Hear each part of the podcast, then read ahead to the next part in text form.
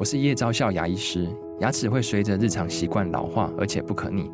当珐琅质受损，牙齿结构会出现破裂，还有细微的小孔，导致我们牙齿变得又脆弱又敏感。这边我真心推荐贝欧尼修复牙膏，内含 BioHAP 成分，搭配正确的刷牙习惯，经科学实证，可在两周有效让牙齿再矿化，修复受损珐琅质的细微小孔。相关资讯及购买通路，请参考资讯栏连结。我是赵少康，欢迎你来到赵少康时间的现场。我们现在访问的是王邦雄教授，他的新书哈远流出版的《走出庄子的逍遥路》哈，游刃有余、自在自得的快意人生。好，那呃，王教授好哈，是你好，呃，自在自得的快意人生是很多人想追求嘛？是，但是很难了哈，其实是不太不是那么容易哈。嗯，那读庄子的好处是什么？为什么读庄子？很多人说啊，我读了庄子，我就可以学庄子这样的逍遥自在。但是那么容易吗？不那么容易。庄庄子，大家告诉我们什么？不那么容易。是，哎，还是要要深入庄子的经典。哦，是啊，嗯，那去读他的书啊，嗯，不止这样，就说。你读的话，心里面会有触动嘛？嗯，会有感受，会有触动，也要要学了，学庄子。在经典告诉我们的这些要做的一些功夫啊，是功夫，大概就是在心心上做功夫了。心里面，哎，心里面，哎，心里面。嗯，庄子本身他的人生到底怎样？他教我们这么多事，他自己有做到吗？嗯，他有些。在他的传记里面，他确实把名利抛得远远的啊。那甚至这个楚王要重金礼聘他，他他说他他宁可啊这个走自己的人生路啊，不愿意再在这个处事当官。那他自己他自己的人生路是什么呢？当然，他是一个大的。他是一个大文豪，嗯，又是一个大哲学家啊。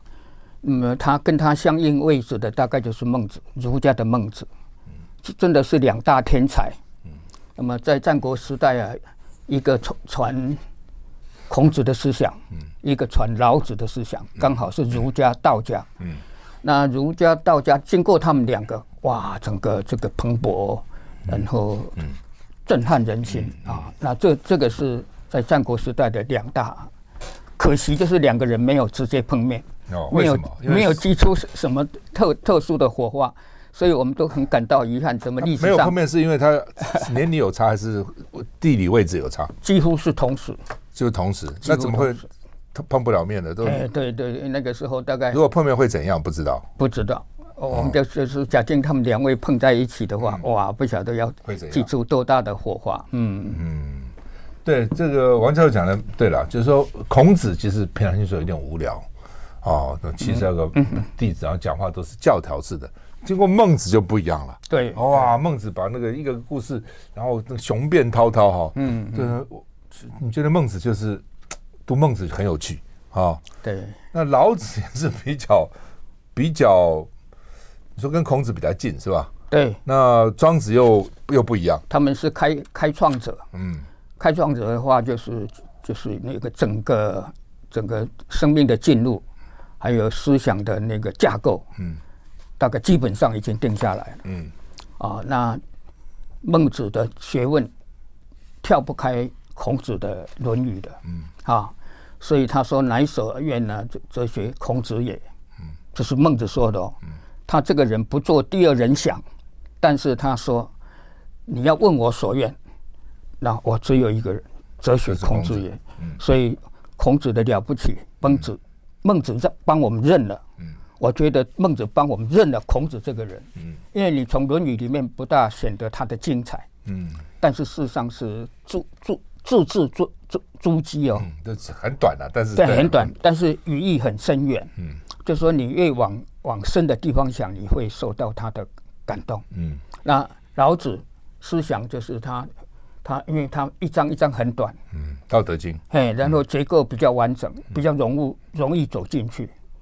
庄子是拉长了，嗯，啊，他讲了很多寓言，嗯，哦，那篇幅又很长，嗯，所以很多读者大概读到读到中间已经忘掉前面，嗯，读到后面连、嗯、连连连中间前面都忘都忘了，嗯、啊，所以这个是不不容易把握，嗯，啊，不容易把握，所以读庄子大家都都喜欢庄子，但是我想要读得进去是不容易的，嗯，那老子跟庄子，你这边你王教授曾经写过《韩非子哲学》《老子哲学》，嗯，儒道之间，儒家跟道哈，嗯，那到底老子跟庄子的哲学差异在哪里？还是都一样？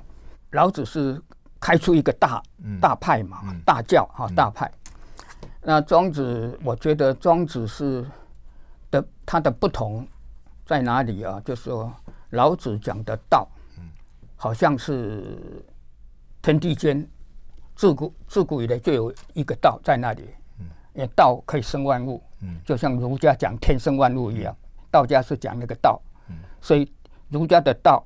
哎，儒家的天，道家的道是一样的，只是他们的体会不同啊，体会不同啊，所以这个道家老子讲的道说说道的两大性格，嗯，他说他道当然是有，嗯，他是他存有嘛，他存在在那里，他是一个有，但这个道一个特别，他把自己无了，嗯，把自己无了，所以他他说有生于无啊，有生于无，所以这个。有跟无变成老子哲学两大的理念，但是道又有又无，同时是有，同时是是无。那么通过现代理性的话，就觉得有就是有，无就是无，不不可能无同时是有，有同时是无。哎，他他讲两个，道又有又无，所以就就我们现在来讲的话，他讲玄，好玄哦。人家说哲学好玄呢，就是因为这样子啊。那他又有又无，那这个无的。我们的现代理解，这个无就是道解消他自己，他尽管生万物，但是他不主宰万物，他反而放开万物，让万物去自生自长。那他要天下的政治家，你也要又有又无，你当然是政治领导人，你要把自己无了，你放开百姓，放开天下人，让天下人去自在自得。啊，你就你就不要太多的干预，太多的干扰啊，然后动员他们呢、啊，要他们这个听训，要他们做做什么啊？你让他回归他自己，人家就会就回到天地自然中，他活出他自己想要走的道路，哦、啊，他活出自己想要的生命内涵。我我要走什么样道路？老子叫常道嘛，那那我要活出怎么样的内涵？叫长明，明是姓名，道可道非常道，名可名非常名。对对对，是这是这这这个意思。他讲的是常道常明哈，所以又有又无。那不同就在哪里？老庄子跟老子不同，就是庄子把那个无融入在他有的生命人格中。我那个无就在我的生命人格中。那有这这样的人，庄子叫真人啊，因为老子那个无会显现他的光彩。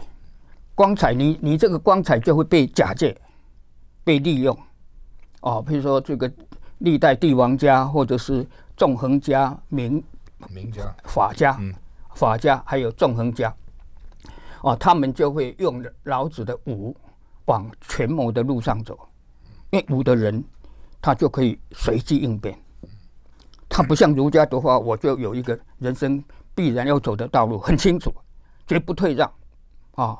哎，绝不转变啊！那这这这个儒家是哦，儒家讲人心的人嘛，人心的人，那他就是真定我们人生的走向。人会不安的，就是我们讲的同情心理会不安感，啊，不安感。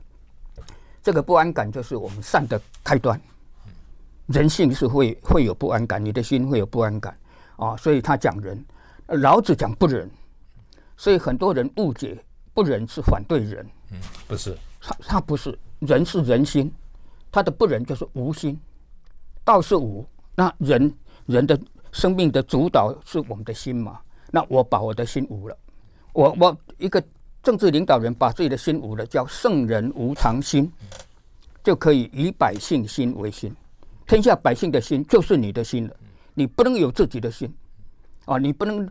老是讲我自己一定要做什么，要完成什么伟大的功业，而是说天下百姓想要什么，所以我说老庄啊，对现代民民主体制是直接的支持的。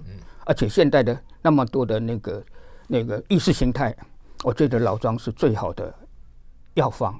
那庄子就是把这个无融入在我生命人格中，这样的话就不会被假借，人家就不会利用你的无，那往那个纵横家啊、法家或者兵家，尤其兵家往那边走，往那边走的话，就会就会往术、权权谋、权谋算计这个路上走。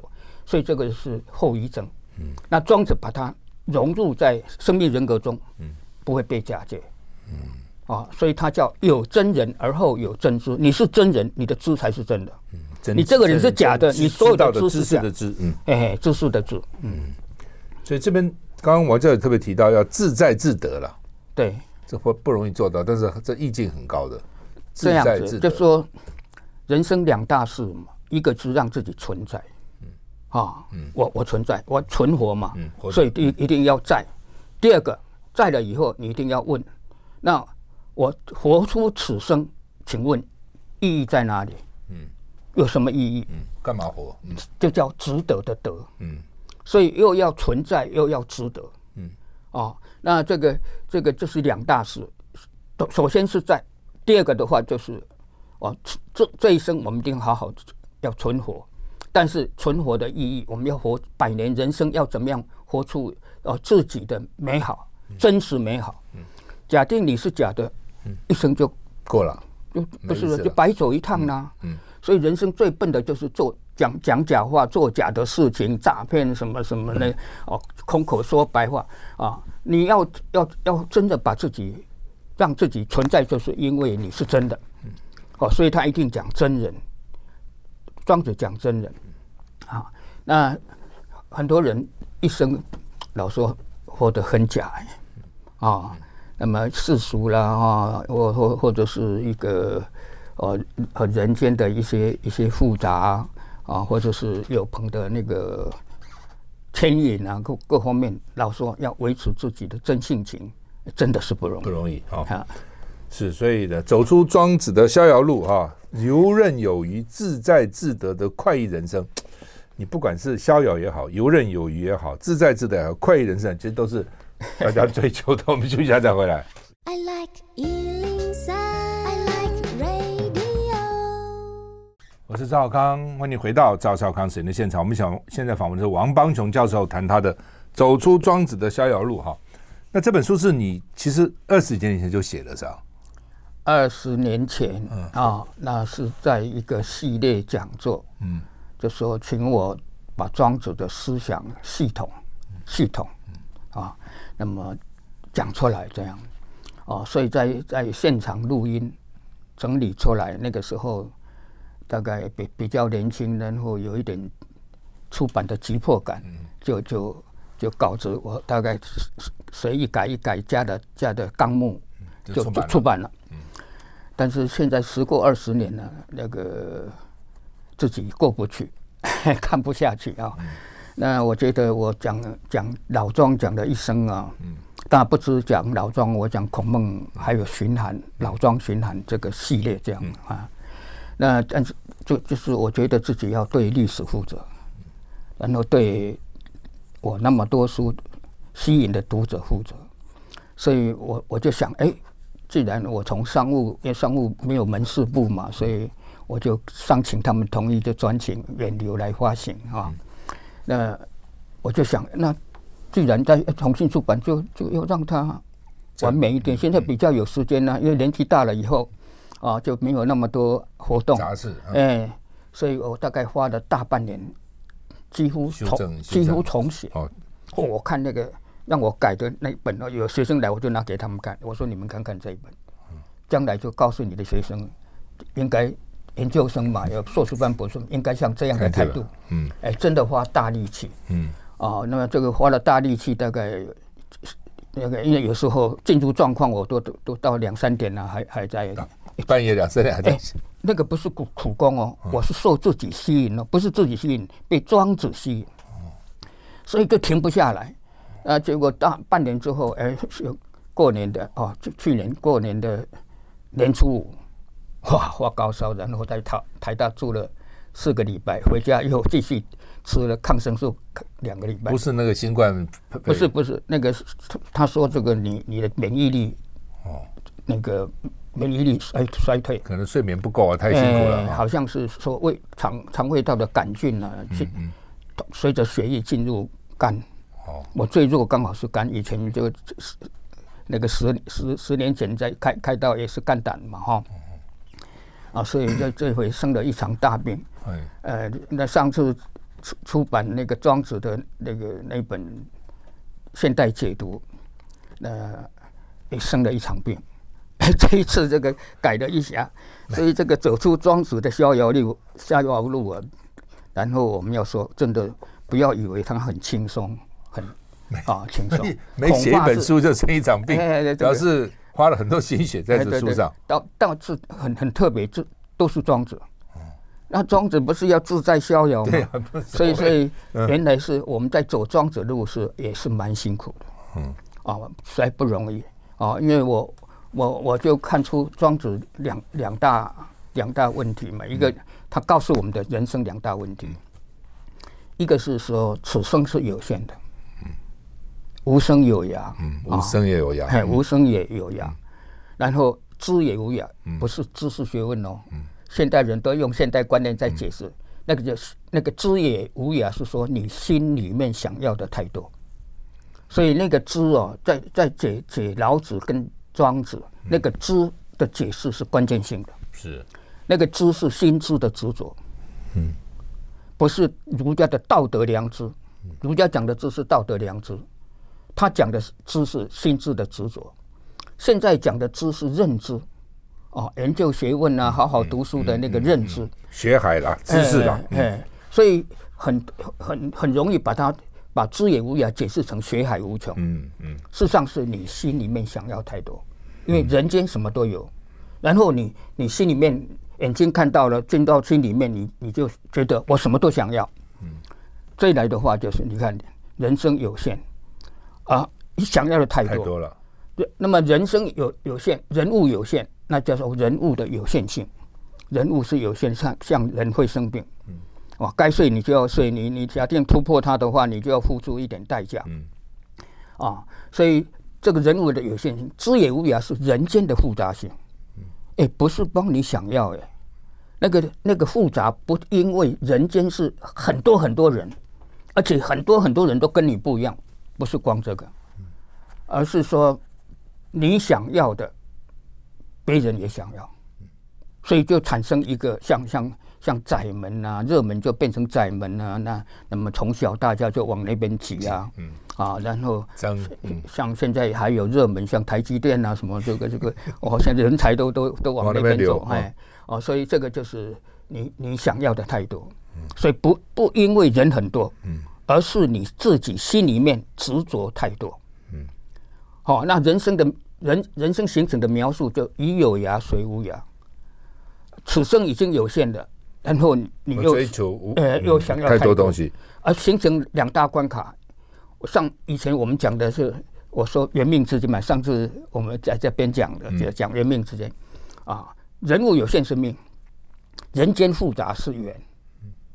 刚好是两大关卡，庄子也讲有命关，有那个缘的关。他讲义，义就是人间人那么多，我要证明我是对的，就成为生命生命史上最大的负累跟负担。嗯，哦，那问题就出在这里。所以鱼有涯，水无涯。庄子说殆，殆不是说不可能，这一生这么短，你想要那么多不可能，不是。他告诉我们不值得。嗯，因为人间那些事都是假的。好，我们现在访问是王邦成教授哈，走出庄子的逍遥路，休息一下，走回来。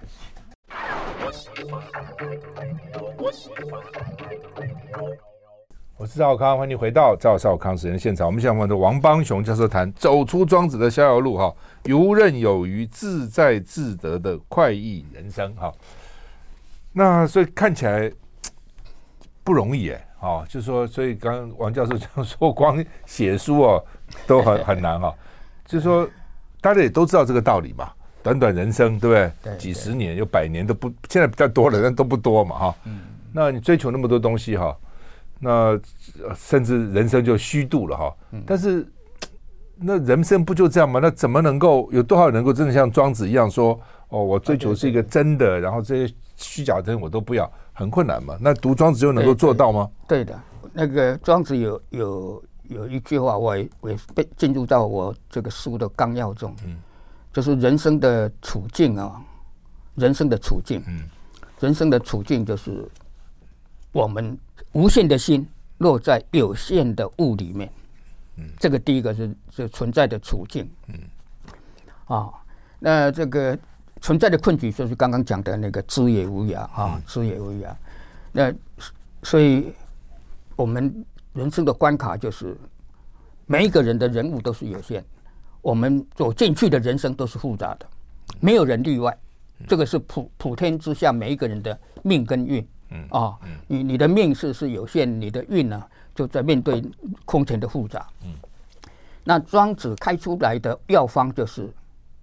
人生的存在，要从这个存在处境、从存在的困局走出来。嗯，困局就是你执着太多，想要太多啊。那你要走出来，就是他认为我们的出路就是乘物，乘啊乘，就像乘车的那个乘，乘物，物是人物的物。就就着我们人物的有限，乘物以由心，由心。他讲这个由啊，事实上包括孔子讲的由于义的由。嗯。都一定都是无序。道之什么？至于道，至于学，义于人，游于对对，至于道，至于德，义于人，游于义。这个游于义啊，那这个游都是无心。嗯艺术美感一定无心，你一定放下所有的事情才去听音乐会。嗯啊，然后去去去看看一场舞蹈。嗯，一定把所有的事放下来才才可能去，这叫无心嘛。啊，所以成物以无心，尽管人物是有限，但不要忘记。每一个当下，你的心是无限的，所以我在在有限的百年人生中，每一分每一秒，我活出我心灵的无限。心灵的无限就是人的情谊跟理想，人生的真实美好就在这里啊！我我我乘物以由心，这个是第一个。第二个他讲托不得已，寄托，此生寄托在不得已。什么叫不得已？你不能让它停下来。啊，你不能让它停下来，就是人间事的复杂，真的是这个纷扰啊！这个每天都这个新闻都是充满的那个让人伤感的，然后呃，而且还怀疑台湾社会是不是崩坏了这这样的伤感啊！所以这个托寄生在不得已，你不能让它改变，不能让它停止运作啊，不能让它停止的人间复杂中，托不得已养中，养中就是养无心的充虚。所以我们讲养修养的养养生主那个养啊，修养的养，让以养中这个中是当充虚的充来解释，就是让心虚了，啊，不要被它牵动，不要被复杂哎，人间的复杂这个那个牵动，所以我们有限活出无限，复杂让它变成单纯，你放下来就单纯，你放不下来你一定复杂。那复杂的话，就影响我们的睡眠啊，影响我们的这个，就是就食食不安枕，嗯，这个啊食不甘味，那个睡不安枕。嗯，那你这边也特别提到说，庄子是人间的无所逃，孟子是人心的无所逃。好好好，这要不要？呃，是是是，这这个这个很有意思啊。这个我说两大哲学家真的是庄子、孟子。哎，那孟子说这个是先讲庄子，他是。讲这个是人人世间的无所逃，嗯，这个是在讲义哦，讲义，义就义义理那个义，哎，对对，道义的义啊，义理的义，仁义的义，嗯，那君臣之义嘛，嗯，好，父子之亲，君臣之义，父子之亲这边是命，嗯，君臣之之之间的话是义啊义，那义的话就是我们今天来讲，就是社会公益跟社会。公益跟这个人间正义啊，所以义的话就是对，这个对，人心有这个人心哦，我们有人心，你有人心，我们两个在人间相遇，然后我们就要寻求我们之间的共同的义，就说你可以接受，我也可以接受才叫义，这是儒家来讲，嗯。啊，所以就社会正义、人间公义啊，那对道家来讲的话，他他讲的是政治权力。君臣之义嘛，嗯，所以我们作为臣下的人，作为百姓的人，那么你是无所逃的，不管到哪里都、嗯、都有都有政府，嗯，都有权利，君臣自己都在，对，都有都有治安啊，啊、都有警察，所以所以这个是无所逃的，嗯，啊，他告诉我们这个是无所逃的，那无所逃怎么办呢？嗯，你就把这个人间的义当做天生的命来认吧，你就认了。认了，嗯，本来我们只是认命，因为我的父母生我的，我都，认命了，我就好认了啊。但人间的不公不义，我拒绝接受。现在庄子看到无可奈何，嗯，因为不得已嘛，嗯，刚刚我们讲不得已啊，你不能让他停下来。那你作为人臣下的话，你又又在政治权力的笼罩之下，他告诉我们你是逃不掉的，逃不掉。那逃不掉怎么办？你就把这个义。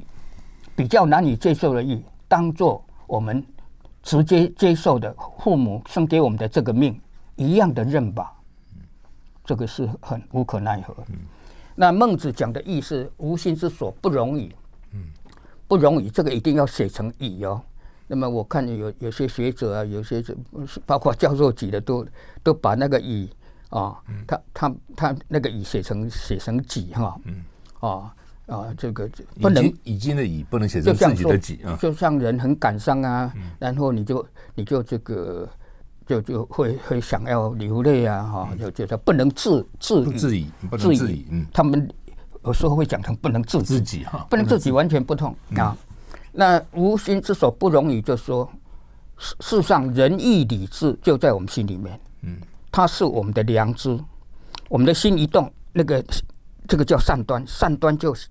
就在当下，我们的心一动，它就显现出来，哦，就叫什么恻隐之心呐、啊，虚无之心呐、啊。嗯，所以人无恻隐之心，非人也。哎，对对对，我孟子很很很 凶悍的啊，在这边一一点都不让步，他就直接讲是非人也啊，禽兽也啊。所以无心不容许我停下来，面对义，我的心不容许我自己停下来，这勇往直前呢，直下担当。就没没没有任何一句话可说啊，就直下担当。嗯，所以这两大哲学家，你看，一个就是讲无所逃，一个讲不容易啊。嗯，是。那我看你的著作也，比如说你你讲这个儒道之间，到底儒道之间什么？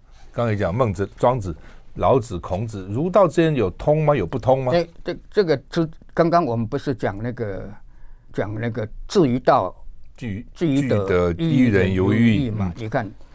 孔子第一句话“至于道”，老《道德经》第一句话“道可道，非常道”。你看他是不是在反省《论语》？嗯，所以我一眼看到就是孔子这句话是很重要的。嗯，谁帮我们看到？老子“道可道，非常道”。第二句是“据于德”，他说《下经》第一句话叫“上德不德，是以有德”。你看他在反省第二句话。然后《道德经》第五章，他讲天地不仁，圣人不仁。儒家讲仁，异于仁。他讲天地不仁，圣人不仁。不仁是无心的意思。那无心的话，你就可以放开啊。尽管天地生万物，但是天地放开，因为他无嘛。天地本身道是无嘛。他在爱他们的同时，放开他们。所以以万物为刍狗，不是冷酷哦。是是放开万物，让万物万物自生自长。所以讲天地不仁，以万物为刍狗，其实这个意思。对，嗯，所以他讲的不仁，其实不是不仁。大我们的社会世俗，包括知识界都讲错。嗯，啊，那圣人不仁，圣人是无心的，无心，他生成百姓又放开百姓，叫圣人不仁，以百姓为刍狗。嗯，所以刍狗不是负面的意思，刍狗是回归的意思。刍狗就是用草做成的狗，然后用在祭祀，祭祀完以后就让。回去回归草丛，嗯嗯、哦，事实事实上是回归自然的意识，嗯嗯、而不是说抛弃。所以，哦，包括那个大地震说这个天地不仁四个大字，整整个整版空的上面写四个字天地不仁。我记得那一次那个九二一，哎，九二一的大地震，事实上这个词是用错了。嗯，人家天地不仁是好的意思，听起来有点不。天地不有点天地不管的意思，随你去发展，是不是？无心的，他他是无心，嗯啊，无心，然后放他生在生成万物的同时，放开万物，让你自己去，哎，让你自生自长，去长去成长，自生自长，那百姓就自在自得。这个这个就是从天地不仁，圣人不仁出来来说的。是好，那么是王邦成教授哈，走出庄子的逍遥路，我们休息一下再回来。I like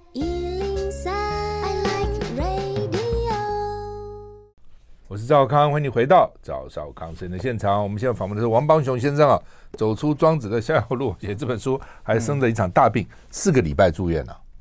对，哇，那很辛苦。那，那个一天打打五次针啊，都是抗生素。哇，两种，一个打两次，一个打三次。嗯、是。那四个礼拜之后看起来比较稳定，那我就说我不想再过这样的日子，所以我就就就就就出院。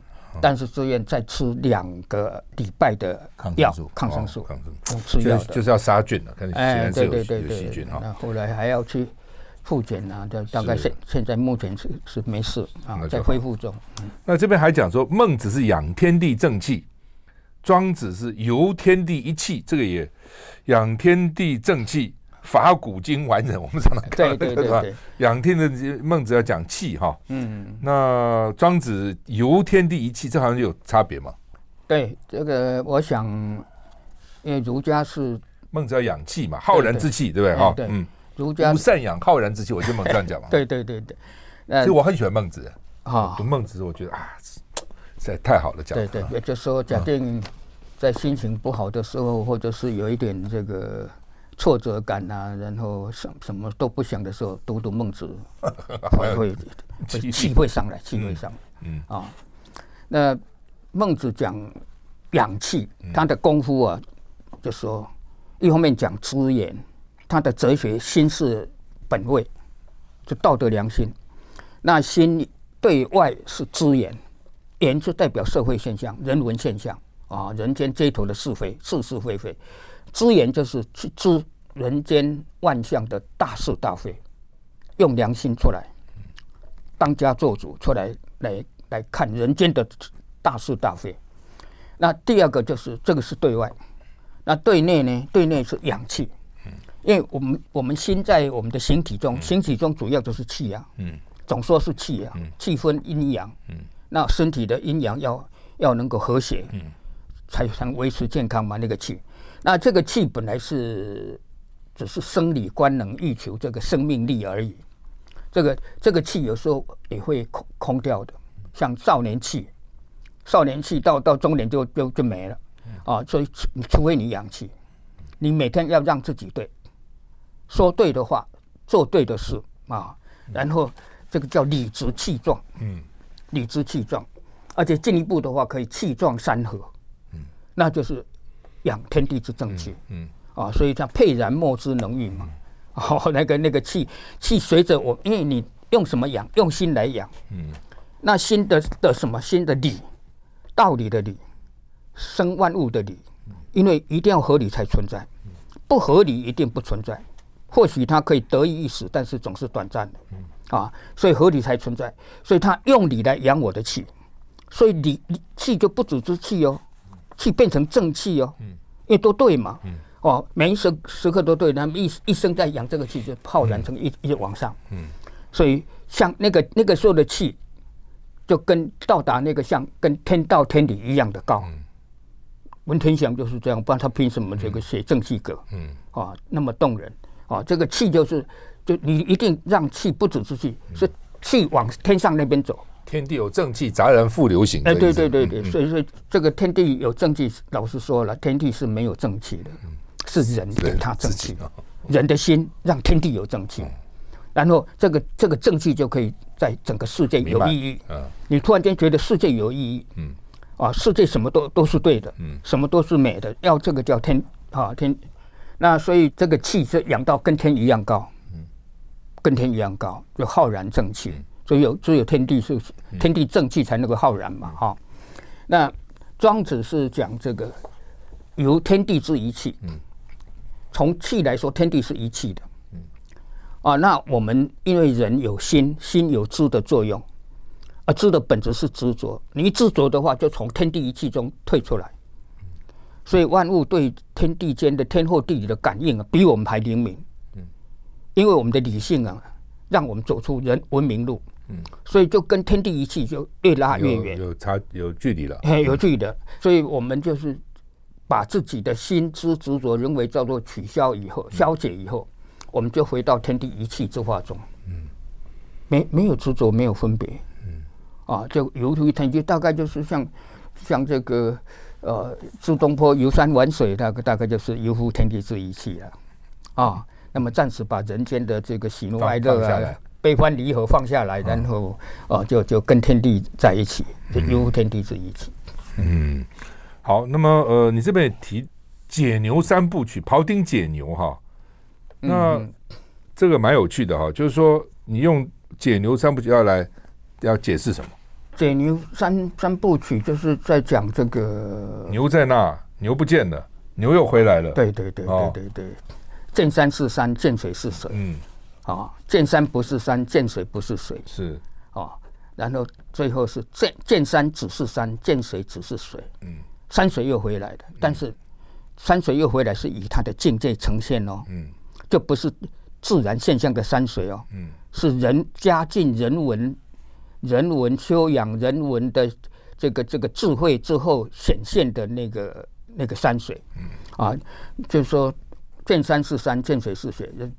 所见无非牛者，啊，所见无非牛者，啊，牛在那儿。嗯，他他在原文讲所见无非牛者，他在解牛，庖丁解牛，在君王面前哦，他讲这三他的解牛就是告诉君王怎么治国平天下。嗯，啊，所以他他解牛请请君王欣赏啊，就是他那个那个流程了。嗯，啊，所以刚开始的话，他所见无无非牛，整头牛在那里。嗯。就是看到是牛了，哎，是是一个挑战在那里，是对对我们主主体来说是一个压力，嗯，他就他就一个难题，牛那么大，你这把刀这么小，怎么怎么怎么解？那么三年之后未尝见全牛也，他没有看到整个牛在那里，所以我们帮他说了，他没写哦，大概是看到三年之后，他大概知道牛的结构，嗯。啊，牛的结构，所以你就比较知道要在哪边怎么解。所以他眼睛看去大概是牛的牛的骨骨架，嗯，啊啊牛的那个那个其其他的结构，嗯，所以所以三年之后未尝见全牛，整头牛没不在那里，不在那里啊。啊，然后而今的话大概就十十几年后啊，而今而今的话就是那个牛又回来了。牛牛就又回来了啊！牛又回来的时候，就是在庄子来说的话，它是叫一神一牛啊。假定我们用今天的话来说，说刚开始是用用眼睛看牛，看牛，第二个是用心知来看牛，嗯、心知来看牛就看这个这头牛有多重啊，值多少钱啊，或者是啊啊，它能够做多少劳力劳力啊，工作啊啊，这个这个是用心知来。嗯。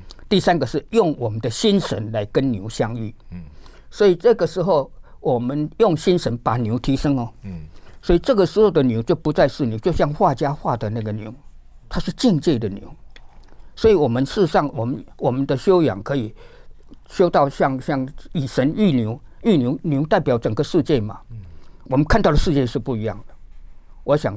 庄子大概就是追寻这样的境界，所以你这边有说，少年人肉眼看人生，中年人心眼看人生，对，老年人是天眼看人生，对对对对，大概就是以心神来跟牛相遇。休息一下再回来。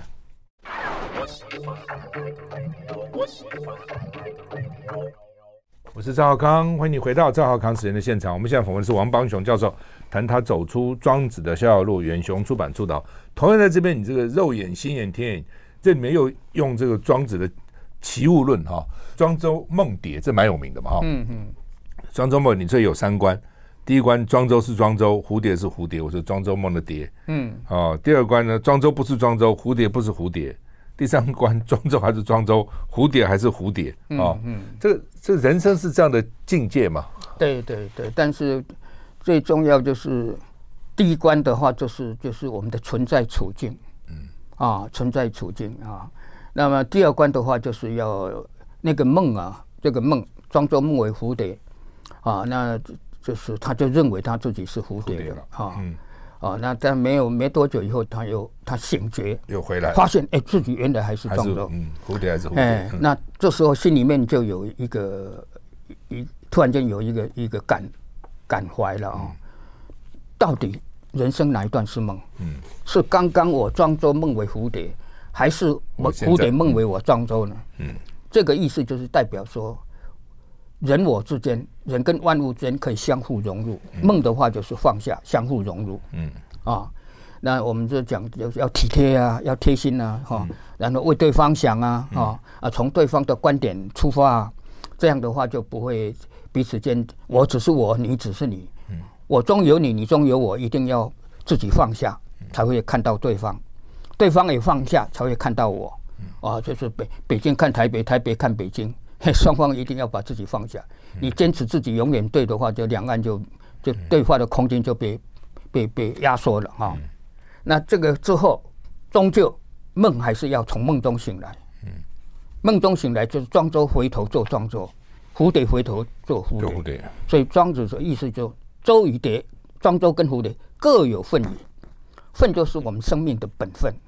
作为一个人，我们就回到人；他作为一个蝴蝶，他回到他蝴蝶。啊，这样的话，但是问题是，这时候的人跟蝴蝶都不一样了。因为经过梦作为一个过渡，啊，把自己放下，融入对方这样的过程，让双方更双方，人我更更更人我，每一个人都不一样。啊，这个是庄子的。通过这个三三观，我们来理解。嗯啊，最后我看这个王教授这本书有说：“来只是偶然，去是必然。”哈，没有王，只是化，形体是过客，心灵是归人了，啊。这就讲到最后，死亡是回家啊，道有重于亲情。反正就是说到最后还是这样嘛，对不对？就是你看淡，对对对，就是就就是说看淡也好看破也好。不，这个因为这个也是认的啦。嗯啊。认的就是就是人生最大的命，就是人总是会走向人生的终层。嗯，啊，那古往今来没有人例外。嗯，只有这个耶耶稣又又又又会有哎又复活了，啊，其他都是一样。嗯，啊，老实说，活了百年人生也累了了。嗯，然后找不到朋友啊。哦，那你的过去了。哎，你的活动各方面也是受了局限。嗯，大概人生就就是很自然，就让我们走向走向一个尾声。嗯，啊，就像像春夏秋冬啊，四季在在运行一样。所以道家的话，意思就是这个庄子的特别就是他他不说他是死死，他说他是化化化化。哎，从这一生化到另外一生。嗯，所以我说死亡是。出入境，哈啊，从从今生出出去，又又入又入来生，哎，所以它只是一个话。哦，这个这个很了不起。我记得我那个在台大，这个杨国书先生请我去讲的时候，我讲到这里，他他眼睛睁这么大。庄子真的这样说？我说是啊，啊，他在大宗师讲他是话，啊，他是话。那另外从老子到庄子，他说死而不亡。老子老子这句话出来，我实在是不得其解，怎么会死而不亡呢？原来我们渐渐经过几十年，我了解了，死啊是形体的死，我们的精神生命、心灵生命是永远不会不会亡亡失的，永在人间啊！嗯，是好，那么 谢谢王邦雄教授今天给我们上一课哈，走出庄子的逍遥路，很精彩，谢谢谢谢，我们是好朋友对话，是谢谢谢谢。